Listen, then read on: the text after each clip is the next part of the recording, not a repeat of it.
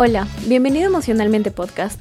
Yo soy tu host Ana Cris y el día de hoy vamos a hablar de un tema que muchas personas han solicitado. Estas estrategias para frenar una mente ansiosa. Y antes de empezar con el capítulo, es muy importante hacer un disclaimer. Aprendí el significado de esta palabra en español y es un descargo de responsabilidad. ¿Esto qué quiere decir? Todas las herramientas, todo el contenido, todos los consejos que yo te comparto por medio de este podcast son basados en experiencias personales, son basados en la ayuda psicológica, en la terapia que yo he tenido a lo largo de mi vida, a lo largo de este descubrimiento de mi salud mental. Entonces puede ser que lo que yo te comparto te sirva, como puede ser que tampoco te funcione. Entonces es súper importante ver a este programa como una herramienta, como algo en lo que yo puedo guiarme, pero no una base para hacer un tratamiento. Como hoy vamos a hablar de la ansiedad, que es un tema bastante complicado de entender hoy en día, quiero que recuerdes que la ansiedad es una enfermedad, es un trastorno de la mente. Y esto em, solamente te lo puede diagnosticar un profesional de esta área. ¿Esto qué quiere decir? Que si tú ves un video de TikTok, llenas de algún cuestionario, cualquier cosa que te salga en las redes sociales, no significa que tienes ansiedad. Pero ya tener un trastorno de ansiedad generalizada o cualquier otro subtipo solo te lo puede dar un médico, en este caso un psiquiatra o un psicólogo. Yo te cuento aquí en confianza que a mí me diagnosticaron de ansiedad en el 2018, 19 aproximadamente.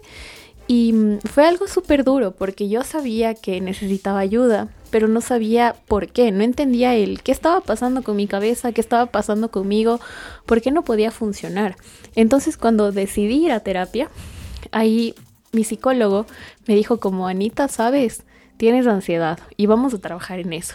Entonces, gracias a ese diagnóstico, yo ahora me considero una persona que entiende su salud mental, que sabe cómo manejarla y ya no se siente totalmente agobiada por el tema.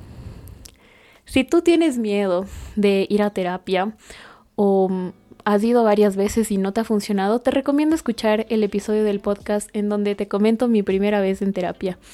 Y esto seguro te va a ayudar. Y bueno, con esta súper introducción al tema, eh, hoy vamos a hablar sobre estas estrategias, estas herramientas en las que nosotros podemos combatir la ansiedad.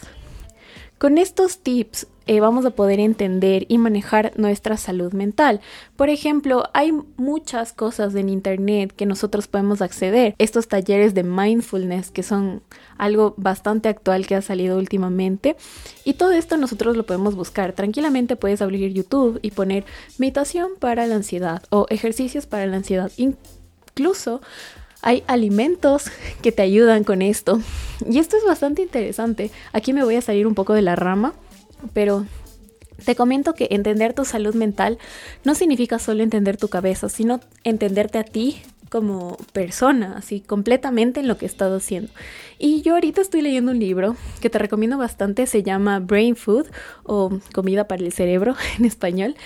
Y en este libro te comentan cuál es el impacto de los alimentos, cuál es el impacto de las cosas que tú consumes y cómo estos alimentos pueden ayudarte eh, o pueden empeorar algún trastorno mental. Y aquí como pequeño tip, algo que yo aprendí es que cuando tienes eh, un episodio de estrés o un episodio de ansiedad, comer almendras, comer frutos secos te ayuda. Entonces yo dije como, wow, qué loco que la comida nos ayude tanto. Así que esa es mi pequeña recomendación para ti el día de hoy. Y bueno, volviendo al hilo de la conversación.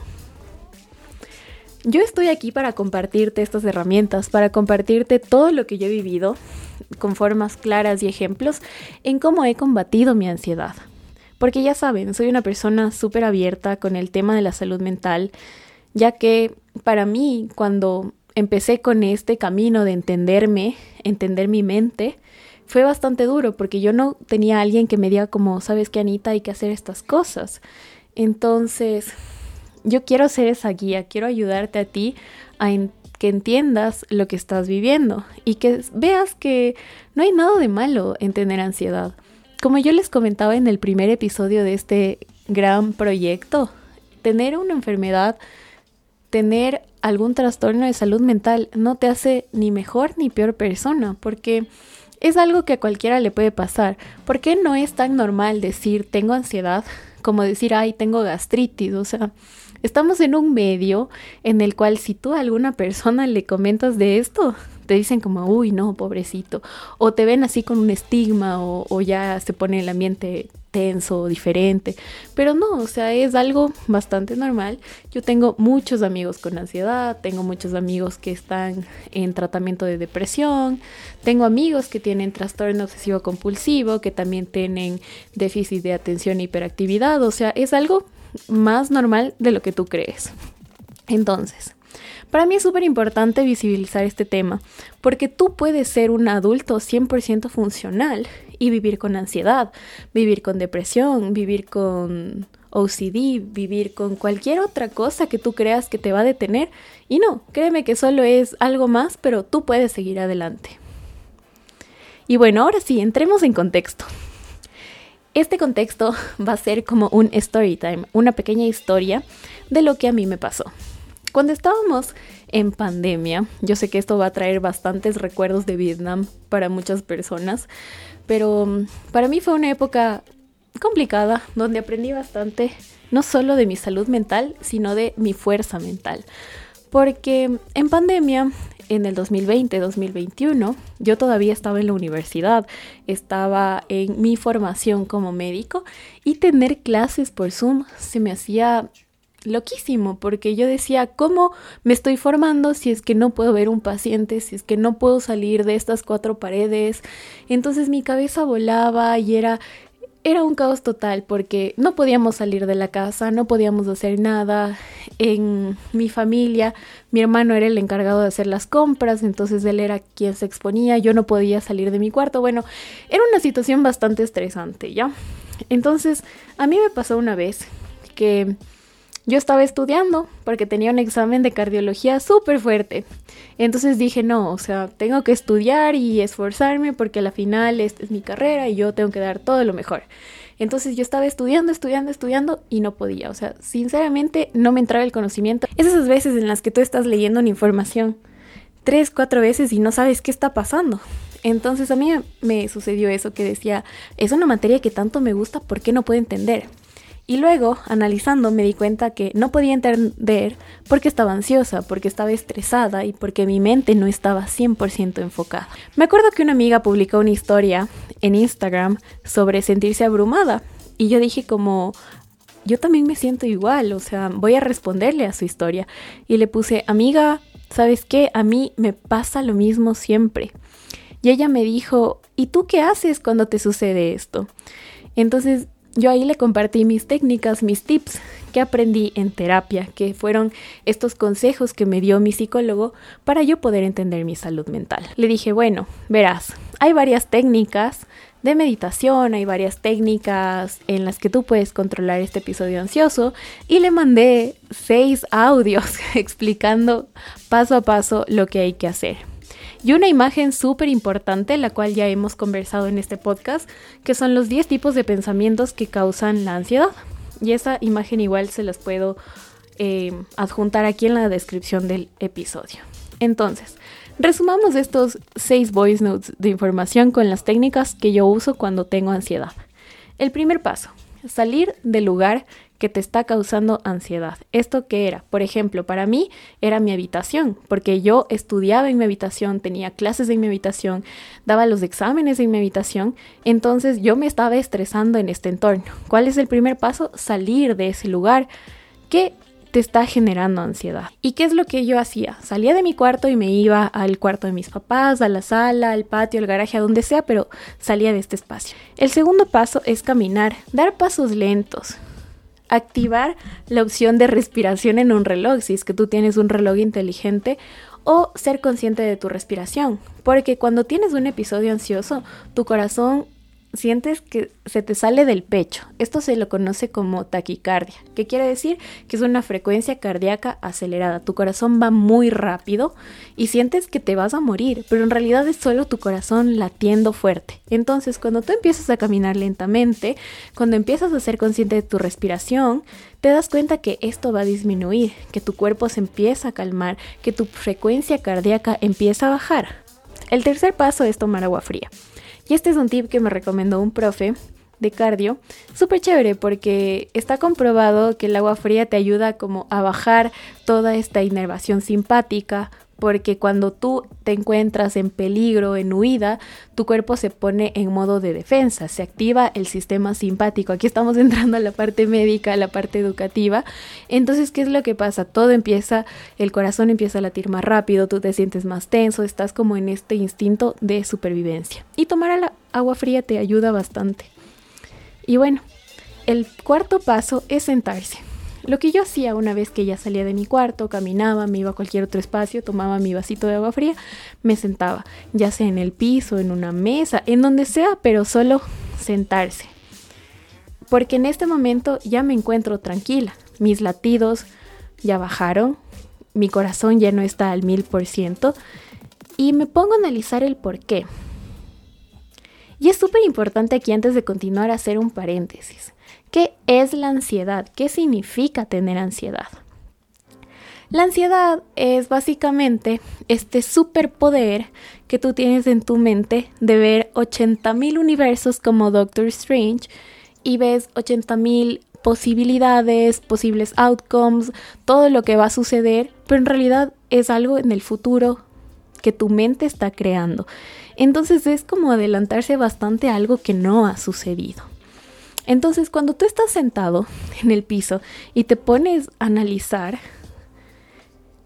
el porqué de este pensamiento, entonces aquí es súper importante estos 10 tipos de pensamiento ansioso que ya les comenté en otro episodio, porque para mí, ¿qué es lo que pasaba? Yo utilizaba mucho este blanco o negro, ¿Qué significa que me va a ir súper bien en el examen o me voy a jalar y soy la peor persona y estudiante del mundo. O sea, no veía un punto medio, no veía una opción de está bien si no sacas 100, está bien si tienes un puntaje diferente. O sea, no hay esta transferencia de que eres lo mejor o eres lo peor del planeta. Y bueno, como yo me estresaba bastante por estudiar y por este examen, yo mismo, después de calmarme, me preguntaba como, ¿por qué me estoy estresando si aún no di el examen.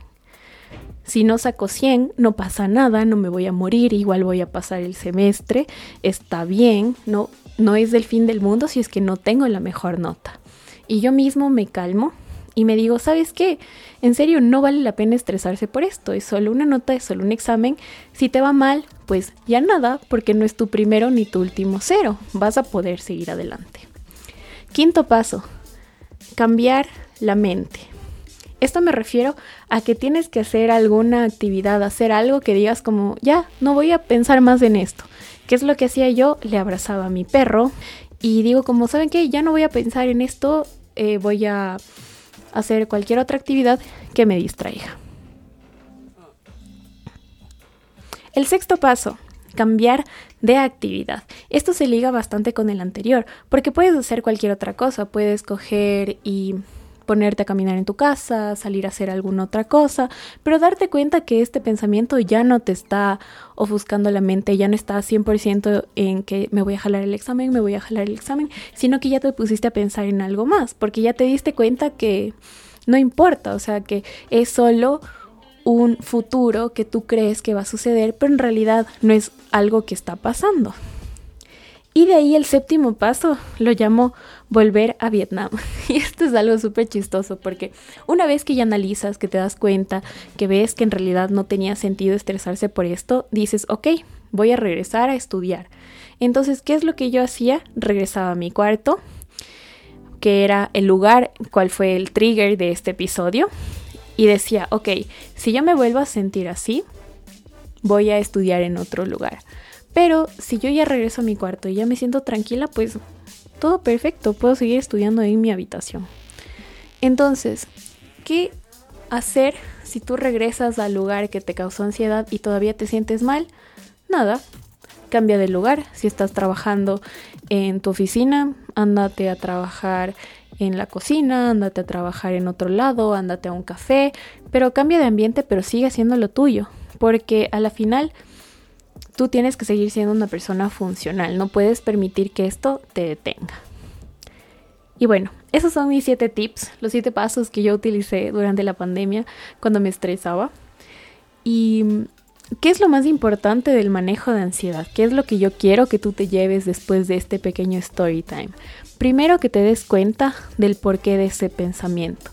Segundo, que te des cuenta que es solo una idea, que no es una realidad, que si tú te estresas, por ejemplo, por tu futuro laboral, aplicaste un trabajo y no te han llamado y, estás pensando que no te van a llamar porque tu currículum no es lo suficiente y empiezas con este hilo de pensamiento que solo sigue, sigue, sigue, sigue. No te preocupes, o sea, todavía no has recibido esa llamada, no te adelantes de algo que todavía no ha pasado, vive en el presente y date cuenta que es solo un pensamiento, que no es una realidad, porque nuestra mente es una vaina, o sea, si tú le das a tu mente el mínimo chance de pensar en algo, créeme que vas a estar aquí en 80 mil universos posibles como Doctor Strange. Entonces, date cuenta que no puedes ver el futuro. No eres un superhéroe, no eres un Avenger. Eres una persona normal que está viviendo en el presente. Y tú mismo cálmate. Te das cuenta que esto no es una realidad, que la ansiedad es solo un pensamiento, es solo tu mente tratando de ponerte el pie y tú mismo te dices, ¿sabes qué cerebro? No te voy a permitir hacer eso. Yo soy más fuerte que tú, así que chao, chinga ese pensamiento, adiós. Y otra perla o super tip que te puedo recomendar el día de hoy es que tengas una playlist de ayuda, una playlist que sea como llamado de emergencia. ¿Esto qué quiere decir? Que sea una lista de reproducción con canciones que a ti te hagan feliz, que te distraigan, que te hagan sentir como la bichota, como Carol G así súper perra y empoderada. Y si es que eres un chico, que te sientas igual bichote. Pero bueno, si quieres, igual en la descripción de este episodio yo te voy a dejar mi playlist, que es la que yo utilizo para sentirme Motomami, Rosalía, empoderadísima, Shakira, después de dejarle piqué, así. Entonces, con esta playlist yo me calmo bastante y dejo de pensar en lo que me estaba estresando, en lo que me estaba causando ansiedad. Y me enfoco en escuchar la música, escuchar las canciones que me ponen feliz. Y bueno, estamos llegando al final de este capítulo. ¿Cuál es la reflexión de hoy? Primero, que este proceso toma tiempo. Que si tú tienes ansiedad, por obra y gracia de Dios no te vas a mejorar mañana. No, esto toma muchísimo tiempo de entrenamiento, de entrenar a tu mente, de entender lo que te está pasando. Y si necesitas llorar, hazlo. Si necesitas ir a terapia, hazlo. Si necesitas que te escuchen, habla con tu familia, con tus amigos, con cualquier persona, pero en serio, créeme, que no estás solo. Porque muchas veces todos tenemos este pensamiento de no, nadie me entiende, nadie sabe lo que estoy pasando. Y no es así. Hay mucha gente que también está pasando por lo mismo que tú. Y el hecho de hablar, el hecho de compartir, te va a ayudar bastante a soltar. No tengas miedo de compartir esto, porque nadie te va a juzgar algo súper importante que siempre me decía mi psicólogo es que a la gente no le importa lo que tú estás haciendo, porque cada uno está tan enfocado en su propia vida que no tiene el tiempo para decir como, ay, mira, a la Ana Cris le pasa esto. No, o sea, la única persona que se juzga tanto duro y fuerte eres tú mismo. Entonces, si tú mismo haces las paces y dices como, sabes que ya no te voy a dar tanto palo, o sea, te quiero un poquito y te voy a tratar bien, créeme que todo va a mejorar. Recuerda que tú puedes, que tú eres fuerte y que abraces tu proceso, que entiendas el por qué te está pasando, que entiendas que no eres la única persona que tiene ansiedad, no eres la única persona que está batallando con esto. Somos muchos los que estamos día a día viviendo con ansiedad y siendo personas totalmente funcionales. Espero que estas técnicas te sirvan, que te ayuden o por lo menos te hayas reído con este pequeño story time. Y recuerda que esto es como ir a terapia. Permítete sentir y ser real. Nos vemos en el siguiente episodio. Chao.